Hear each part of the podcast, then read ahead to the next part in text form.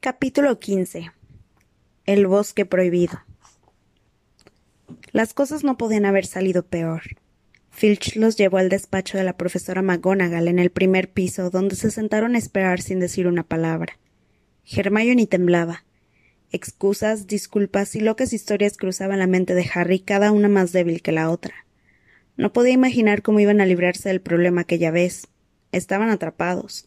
¿Cómo podían haber sido tan estúpidos para olvidar la capa? No había razón en el mundo para que la profesora McGonagall aceptara que habían estado vagando durante la noche, por no mencionar que habían pisado la torre más alta de astronomía, que estaba prohibida salvo para las clases. Se añadían a todo eso Norberto y la capa invisible, ya podían empezar a hacer las maletas. Harry pensaba que las cosas no podían estar peor. Se equivocaba. Cuando la profesora McGonagall apareció, llevaba Neville. Harry, estalló Neville en cuanto los vio. Estaba tratando de encontrarte para prevenirte. Oí que Malfoy decía que iba a atraparte. Dijo que tenías un dragón. Harry negó violentamente con la cabeza para que Neville no hablara más, pero la profesora McGonagall lo vio. Lo miró como si echara fuego igual que Norberto, y se irguió, amenazadora sobre los tres. Nunca lo había creído de ninguno de ustedes. El señor Filch dice que estaban en la torre de astronomía. Es la una de la madrugada. Quiero una explicación. Esa fue la primera vez que Hermione no pudo contestar una pregunta de un profesor. Miraba fijamente sus zapatos, tan rígida como una estatua. Creo que sé lo que ha sucedido, dijo la profesora McGonagall. No hace falta ser un genio para descubrirlo. Te inventaste una historia sobre un dragón para que Draco Malfoy saliera de la cama y se metiera en líos. Te ha atrapado. Supongo que te habrá parecido divertido que Longbottom oyera la historia y también la creyera, ¿no? Harry captó la mirada de Neville y trató de decirle, sin palabras, que aquello no era verdad, porque Neville parecía asombrado y herido. Pobre metepatas Neville. Harry sabía lo que debía de haberle costado buscarlos en la obscuridad para prevenirlos. Estoy disgustada, dijo la profesora McGonagall. Cuatro alumnos fuera de la cama en una noche. Nunca había oído una cosa así. Tú, señorita Granger, pensaba que tenías más sentido común. Y en cuanto a ti, Potter, creía que Gryffindor significaba más para ti. Los tres sufrirán castigos. Sí, tú también, Longbottom. Nada te da derecho a pasearte por el colegio durante la noche, en especial en estos días. Es muy peligroso, y se les descontarán cincuenta puntos a Gryffindor. ¿Cincuenta? resopló Harry. Iba a perder el primer puesto, lo que había ganado en el último partido de Quidditch. Cincuenta puntos cada uno, dijo la profesora McGonagall resoplando a través de su nariz puntiaguda. Profesora, por favor, usted no puede. No me digas lo que puedo o no puedo hacer, Potter. Ahora vuelvan a la cama todos. Nunca me había sentido tan avergonzada de unos alumnos de Gryffindor. Ciento cincuenta puntos perdidos. Eso situaba a Gryffindor en el último lugar. En una noche habían acabado con cualquier posibilidad de que Gryffindor ganara la Copa de las Casas. Harry sentía como si se le retorciera el estómago. ¿Cómo podrían arreglarlo? Harry no durmió aquella noche. Podía oír el llanto de Neville que duró horas. No se le ocurría nada que decir para consolarlo. Sabía que Neville, como él mismo, tenía miedo de que amaneciera. ¿Qué sucedería cuando los demás Gryffindors descubrieran lo que habían hecho? Al principio, los que pasaban frente al gigantesco reloj de arena que informaba de la puntuación de la casa pasaron, pensaron que había un error. ¿Cómo iban a tener de repente ciento cincuenta puntos menos que el día anterior? Y luego se propagó la historia. Harry Potter, el famoso Harry Potter, el héroe de dos partidos de Quidditch, les había hecho perder todos esos puntos, él y otros dos estúpidos de primer año. De ser una de las personas más populares y admiradas, más admiradas del colegio, Harry era de pronto el más odiado. Hasta los de Ravenclaw y Hufflepuff le giraban la cara, porque todos habían deseado ver a Slytherin perdiendo la copa. Por donde quiera que Harry pasara lo señalaban con el dedo y no se molestaban en bajar la voz para insultarlo. Los de Slytherin, por su parte, lo aplaudían y lo vitoreaban diciendo Gracias, Potter, te debemos una. Solo Ron lo apoyaba. Se olvidarán en unas semanas. Fred y George han perdido puntos muchas veces desde que están aquí, y la gente sigue amándolos. Pero nunca han perdido ciento cincuenta puntos de una vez, ¿verdad? dijo Harry con tristeza. Bueno, No, admitió Ron. Era un poco tarde para reparar los daños, pero Harry se juró que de ahí en adelante no se metería en cosas que no le importaran. Todo había pasado por andar averiguando y espiando. Se sentía tan avergonzado que fue a ver a Wood y le ofreció su renuncia. ¿Renunciar? exclamó Wood. ¿Qué ganaríamos con eso? ¿Cómo vamos a recuperar puntos si no podemos jugar al Quidditch? Pero hasta el Quidditch había perdido atractivo. El resto del equipo no le hablaba durante los entrenamientos, y si tenían que hablar de él, lo llamaban el buscador. Hermione y Neville también sufrían. No pasaban tantos malos ratos como Harry porque no eran tan conocidos, pero nadie les hablaba. Hermione había dejado de llamar la atención en clase y se quedaba con la cabeza baja trabajando en silencio. Harry casi estaba contento de que se aproximaran los exámenes. Las lecciones que tenía que repasar alejaban sus desgracias de su mente. Él, Ron y Hermione se quedaban juntos trabajando hasta altas horas de la noche, tratando de recordar los ingredientes de complicadas pociones, aprendiendo de memoria hechizos y encantamientos y repitiendo las fechas de descubrimientos mágicos y rebeliones de duendes. Y entonces, una semana antes de que empezaran los exámenes, el nuevo propósito de Harry de no interferir en nada que no le concirniera sufrió un desafío inesperado. Una tarde que salía solo de la biblioteca, oyó que alguien gemía en un aula frente a él. Mientras se acercaba, oyó la voz de Quirrell. No, no, otra vez no, por favor. Daba la impresión de que alguien estaba amenazándolo. Harry se acercó. Muy bien, está bien. Oyó que Quirrell sollozaba. Al segundo siguiente, Quirrell salió apresuradamente del aula, enderezándose el turbante. Estaba pálido y parecía a punto de llorar. Desapareció de su vista y Harry pensó que ni siquiera lo había visto. Esperó hasta que dejaron de oírse los pasos de Quirrell y entonces inspeccionó el aula. Parecía vacía, pero la puerta del otro extremo estaba entornada. Harry se hallaba a mitad de camino cuando recordó que se había prometido no entrometerse. Al mismo tiempo, habría apostado doce piedras filosofales a que Snape acababa de salir del aula, y por lo que Harry había escuchado, Snape debería de estar de mejor humor. Quirrell parecía haberse rendido finalmente. Harry regresó a la biblioteca, donde Hermione examinaba de astronomía a Ron. Harry les contó lo que había oído. Entonces Snape lo ha hecho, dijo Ron. Si Quirrell le ha dicho cómo romper su encantamiento antifuerzas obscuras. Pero todavía queda Fluffy, les recordó Hermione. Tal vez Snape ha descubierto cómo sortearlo sin preguntarle a Hagrid, dijo Ron, mirando los miles de libros que los rodeaban. Seguro que por aquí hay un libro que dice cómo burlar a un perro gigante de tres cabezas. ¿Qué vamos a hacer, Harry? La luz de la aventura brillaba otra vez en los ojos de Ron, pero Hermione respondió antes de que Harry lo hiciera. Ir a ver a Dumbledore. Eso es lo que debimos hacer desde un principio. Si se nos ocurre intentar algo nosotros solos, seguro que saldrá mal. Pero no tenemos pruebas, exclamó Harry. Quirrell está demasiado temorizado para respaldarnos.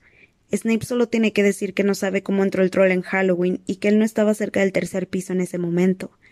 ¿A quién piensan que le van a creer? ¿A él o a nosotros? No es exactamente un secreto que lo odiamos.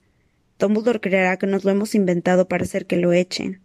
Filch no nos ayudaría aunque su vida dependiera de ello. Es demasiado amigo de Snape, y cuantos más alumnos pueda echar, mejor para él. Y no olviden que se supone que no sabemos nada sobre la piedra o Fluffy. Serían muchas explicaciones. Hermione pareció convencida, pero Ron no. Si investigamos solo un poco más. No, dijo Ron en tono terminante, dijo Harry en tono terminante. Ya hemos investigado demasiado acercó un mapa de Júpiter a su mesa y comenzó a aprender los nombres de sus lunas. A la mañana siguiente llegaron notas para Harry, Hermione y Neville en la mesa del desayuno. Eran todas iguales. Su castigo tendrá lugar a las once de la noche. El señor Filch los espera en el vestíbulo de entrada. Profesora M. McGonagall. En medio de la rabia que sentía por los puntos perdidos, Harry había olvidado que tenían castigos pendientes. De alguna manera esperaba que Hermione se quejara por tener que malgastar una noche de estudio, pero la muchacha no dijo una palabra.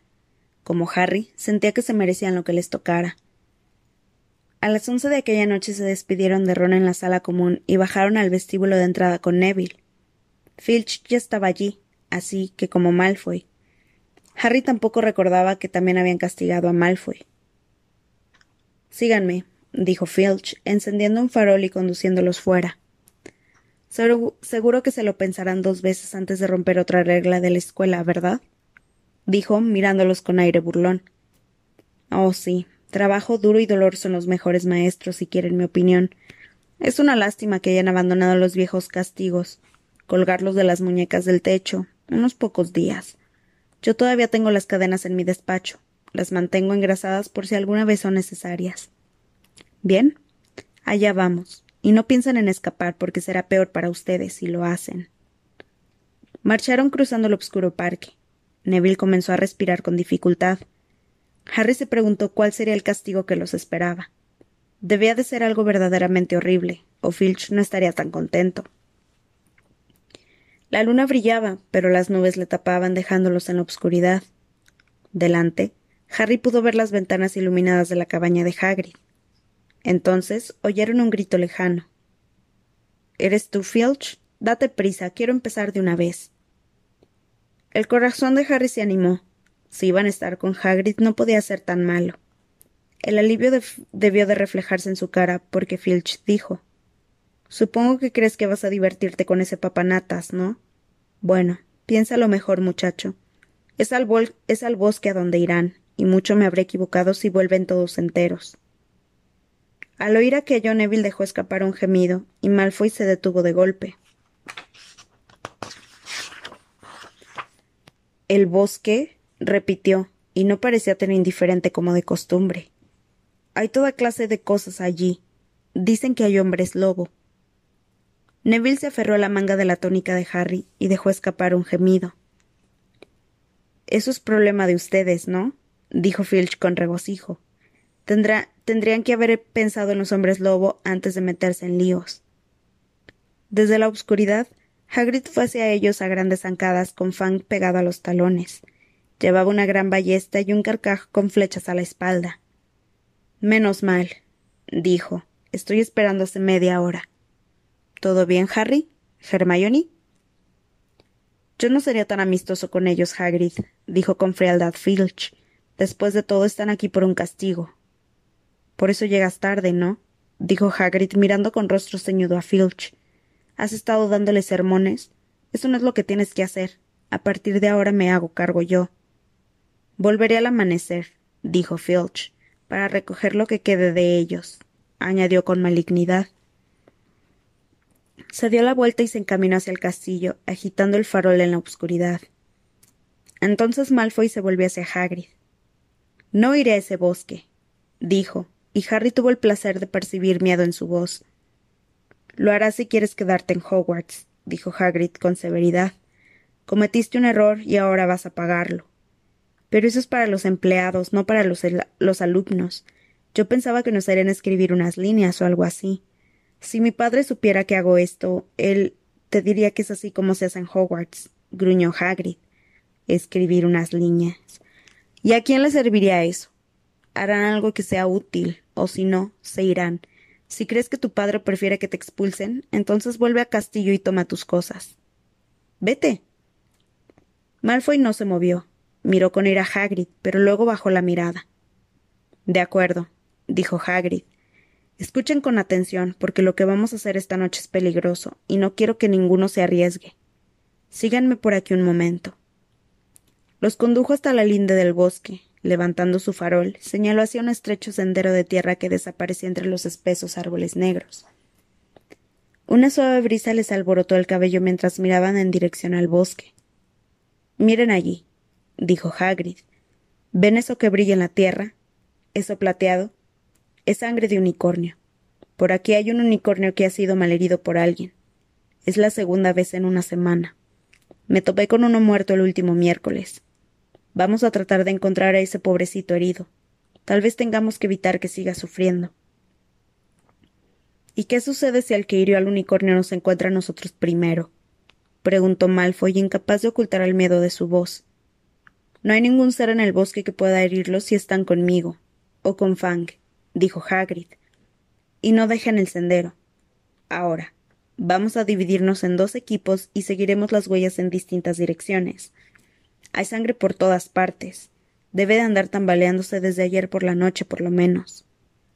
Yo quiero ir con Fang, dijo rápidamente Malfoy, mirando los largos colmillos del perro.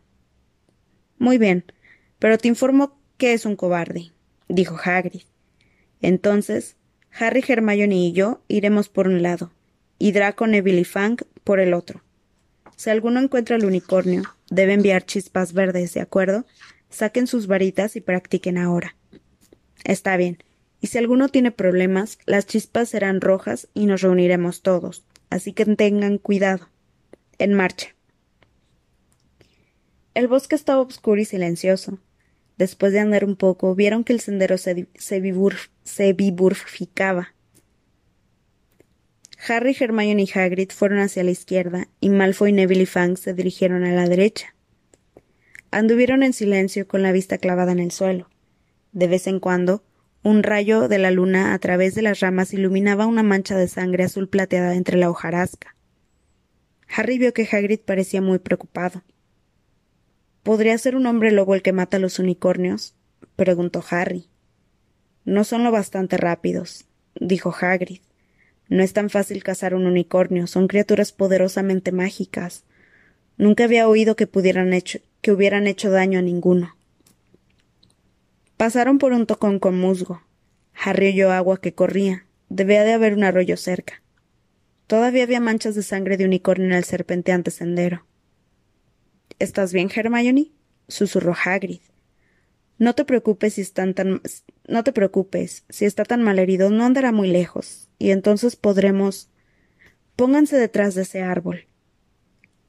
Hagrid tomó a Harry y a Hermione y los arrastró fuera del sendero detrás de un grueso roble. Sacó una flecha, lo colocó en su ballesta y la levantó listo para disparar. Los tres escucharon. Alguien se deslizaba sobre las hojas secas. Parecía como una capa que se arrastrara por el suelo. Hagrid miraba hacia el sendero oscuro, pero después de unos segundos el sonido se alejó. Lo sabía, murmuró. Aquí hay alguien que no debería estar aquí. ¿Un hombre lobo? sugirió Harry. Eso no era un hombre lobo, ni tampoco un unicornio, dijo Hagrid con gesto sombrío. Bien, síganme, pero tengan cuidado. Anduvieron más despacio, atentos a cualquier ruido. De pronto, en un claro un poco más adelante, algo se movió visiblemente. ¿Quién está ahí? gritó Hagrid. Déjese ver. Estoy armado. Y apareció en el claro. Era un hombre o un caballo. De la cintura para arriba un hombre con pelo y barba rojizos, pero por debajo el cuerpo de pelaje saíno de un caballo con una cola larga y rojiza. Harry y Hermione se quedaron boquiabiertos. Oh, eres tú, Ronan, dijo aliviado Hagrid. ¿Cómo estás? Se acercó y estrechó la mano del centauro. Muy buenas noches, Hagrid, dijo Ronan. Tenía una voz profunda y triste. ¿Ibas a dispararme? Nunca se es demasiado cuidadoso, dijo Hagrid tocando su ballesta. Hay alguien muy malvado perdido en este bosque. Ah, este es Harry Potter y ella es Hermione Granger. Ambos son alumnos del colegio. Y él es Ronan, un centauro. Nos hemos dado cuenta, dijo débilmente Hermione. Buenas noches, lo saludó Ronan. Estudiantes, ¿eh? ¿Y aprenden mucho en el colegio? Un poquito, dijo con timidez Hermione. Un poquito. Bueno, eso es algo. Ronan suspiró, torció la cabeza y miró hacia el cielo. Esta noche Marte está brillante. Ajá, dijo Hagrid mirando también hacia arriba. Escucha, me alegro de haberte encontrado, Ronan, porque hay un unicornio herido. ¿Has visto algo? Ronan no respondió de inmediato. Se quedó con la mirada clavada en el cielo sin pestañear y suspiró otra vez. Los inocentes siempre son las primeras víctimas, dijo. Ha sido así durante los siglos pasados y lo es ahora. Sí, claro, dijo Hagrid. Pero. ¿Has visto algo, Ronan? ¿Algo desacostumbrado? Marte brilla mucho esta noche, repitió Ronan, mientras Hagrid lo miraba con impaciencia. Está inusualmente brillante. Hmm. Sí, claro. Pero yo me refería a algo inusual que esté un poco más cerca de nosotros, dijo Hagrid. Entonces, ¿no has visto nada extraño? De nuevo, Ronan se tomó su tiempo para contestar, hasta que finalmente dijo El bosque esconde muchos secretos. Un movimiento en los árboles detrás de Ronan hizo que Hagrid levantara de nuevo su ballesta, pero era solo un segundo centauro, de cabello y cuerpo negros y con aspecto más salvaje que Ronan. Hola, Vane, saludó Hagrid. ¿Qué tal? Buenas noches, Hagrid. Espero que estés bien. Sí, gracias. Ah, mira, estaba preguntándole a Ronan si había visto algo extraño últimamente. Han herido a un unicornio. ¿Sabes algo sobre eso? Bane se acercó a Ronan, miró hacia el cielo. Esta noche Marte brilla mucho, dijo simplemente. Hmm, eso dicen, repuso Hagrid de mal humor. Bueno, si alguno de ustedes ve algo me avisa, ¿de acuerdo? En fin, nosotros nos vamos. Harry y Hermione lo siguieron saliendo del claro y mirando por encima del hombro a Ronan y a Blaine y a Vane hasta que los árboles los taparon. Nunca, dijo Hagrid irritado. Tratan de obtener una respuesta directa de un centauro. Son unos malditos astrólogos. No se interesan por nada más cercano que la luna. ¿Y hay muchos de ellos por aquí? preguntó Hermione. Um, unos pocos más. Se mantienen apartados la mayor parte del tiempo, pero siempre parecen siquiera hablar con ellos. Los centauros tienen una mente profunda. Saben cosas, pero no dicen mucho. ¿Crees que era un centauro lo que hemos oído antes? preguntó Harry. ¿Te ha parecido que era un ruido de cascos? No. En mi opinión, eso era lo que está matando a los unicornios. Nunca había oído algo así. Pasaron a través de los árboles oscuros y tupidos. Harry, nervioso, seguía mirando por encima del hombro. Tenía la desagradable sensación de que los vigilaban. Estaba muy contento de que Hagrid y su ballesta fueran con ellos. Acababan de pasar una curva en el sendero cuando Hermione se aferró al brazo de Hagrid. Hagrid, mira. Chispas rojas. Los otros tienen problema. Ustedes esperen aquí, gritó Hagrid. Quédense en el sendero. Volveré a buscarlos. Lo oyeron alejarse y se miraron el uno al otro muy asustados hasta que ya no oyeron más que las hojas que se movían alrededor. ¿Crees que les habrá ocurrido algo? preguntó Hermione. No me importará si algo le ha pasado a Malfoy, pero si, si le sucede algo a Neville, está aquí por nuestra culpa. Los minutos transcurrían lentamente. Les parecía que sus oídos eran más agudos que nunca. Harry detectaba cada ráfaga de viento, cada ramita que se rompía. ¿Qué estaba pasando? ¿Dónde estaban los otros? Por fin, un fuerte ruido de pisadas les anunció el regreso de Hagrid, Malfoy, Neville y Fang, que se hallaban con él. Hagrid estaba furioso. Malfoy se había escondido detrás de Neville y en broma lo había tomado por sorpresa. Neville se había asustado y había enviado las chispas. Vamos a necesitar mucha suerte para encontrar algo después del alboroto que han hecho. Bueno, ahora voy a cambiar los grupos. Neville, tú te quedas conmigo y con Hermione. Harry, tú vas con Fang y con este idiota. Lo siento, añadió en un susurro dirigiéndose a Harry pero a él le va a costar mucho asustarte, y tenemos que terminar con esto. Así que Harry se internó en el corazón del bosque con Malfoy y Fang. Anduvieron cerca de media hora internándose cada vez más profundamente, hasta que el sendero se volvió casi impracticable, porque los árboles eran muy gruesos. Harry pensó que la sangre también parecía más espesa. Había manchas en las raíces de los árboles, como si la pobre criatura se hubiera arrastrado en su dolor. Harry vio un claro más adelante, a través de las enmarañadas ramas de un viejo roble. Mira, murmuró, levantando un brazo para detener a Malfoy. Algo blanco y brillante relucía en el suelo.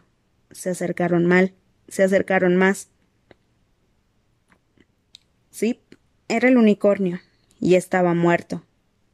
Harry nunca había visto nada tan hermoso y tan triste. Debido a la caída, sus largas patas delgadas estaban dobladas en ángulos extraños, y su crin color blanco perla se desparramaba sobre las hojas obscuras. Harry había dado un paso hacia el unicornio, cuando el sonido de algo que se deslizaba lo hizo quedarse inmóvil. En el borde del claro, un arbusto se agitó. Entonces, entre las sombras, una figura encapuchada se acercó gateando, como una bestia al acecho. Harry, Malfoy y Fang permanecieron paralizados. La figura encapuchada llegó hasta el unicornio, bajó la cabeza sobre la herida del animal y comenzó a beber su sangre. Malfoy dejó escapar un grito terrible y huyó, igual que Fang. La figura encapuchada levantó la cabeza y miró directamente a Harry. La sangre del unicornio le chorreaba por el pecho. Se puso de pie y se acercó rápidamente hacia él. Harry estaba paralizado de miedo. Entonces, un dolor le perforó la cabeza algo que nunca había sentido, como si la cicatriz estuviera incendiándose. Casi sin ver, retrocedió. Oyó cascos galopando a sus espaldas, y algo saltó limpiamente sobre él y atacó a la figura. El dolor de cabeza era tan fuerte que Harry cayó de rodillas. Pasaron unos minutos antes de que se calmara. Cuando levantó la vista, la figura se había ido. Un centauro estaba ante él. No era Ronan ni Vane. Este parecía más joven, Tenía el cabello rubio muy claro, cuerpo pardo y cola blanca. ¿Estás bien? Dijo el centauro, ayudándolo a ponerse de pie. Sí, gracias. ¿Qué ha sido eso? El centauro no contestó. Tenía los ojos asombrosamente azules, como pálidos zafiros. Observó a Harry con cuidado, fijando la mirada en la cicatriz, que se veía moratada. Tú eres el chico Potter, dijo. Es mejor que regreses con Hagrid. El bosque no es seguro en esta época, en especial para ti. ¿Puedes montar? Así será más rápido. Mi nombre es Fearens. añadió el centauro mientras bajaba las patas delanteras para que Harry pudiera encaramarse a su lomo.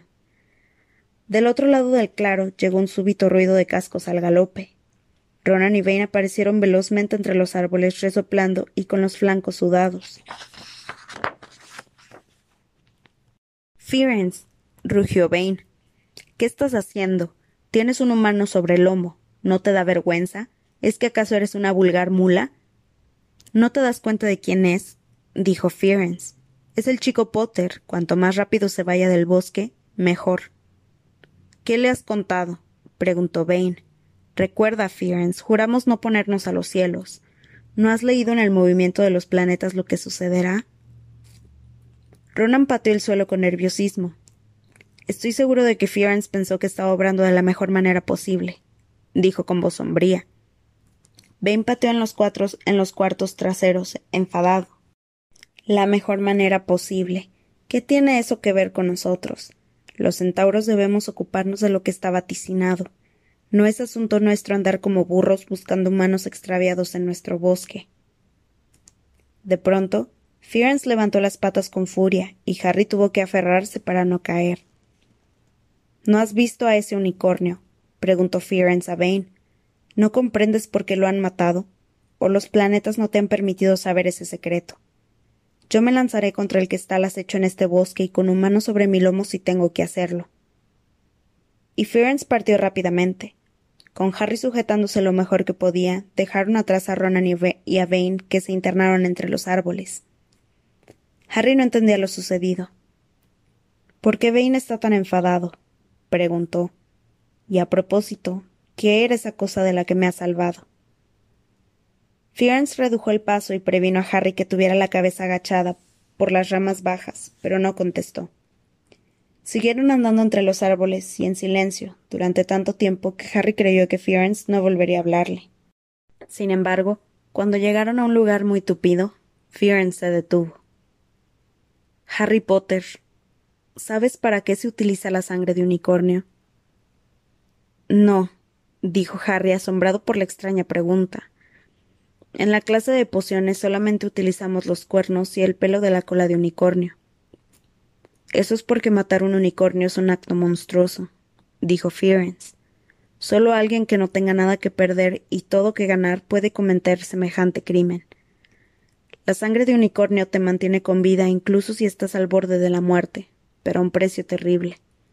Si uno mata algo puro e indefenso para salvarse a sí mismo, conseguirá media vida, una vida maldita, desde el momento en que la sangre toque sus labios. Harry clavó la mirada en la nuca de Fearens, que parecía de plata a la luz de la luna.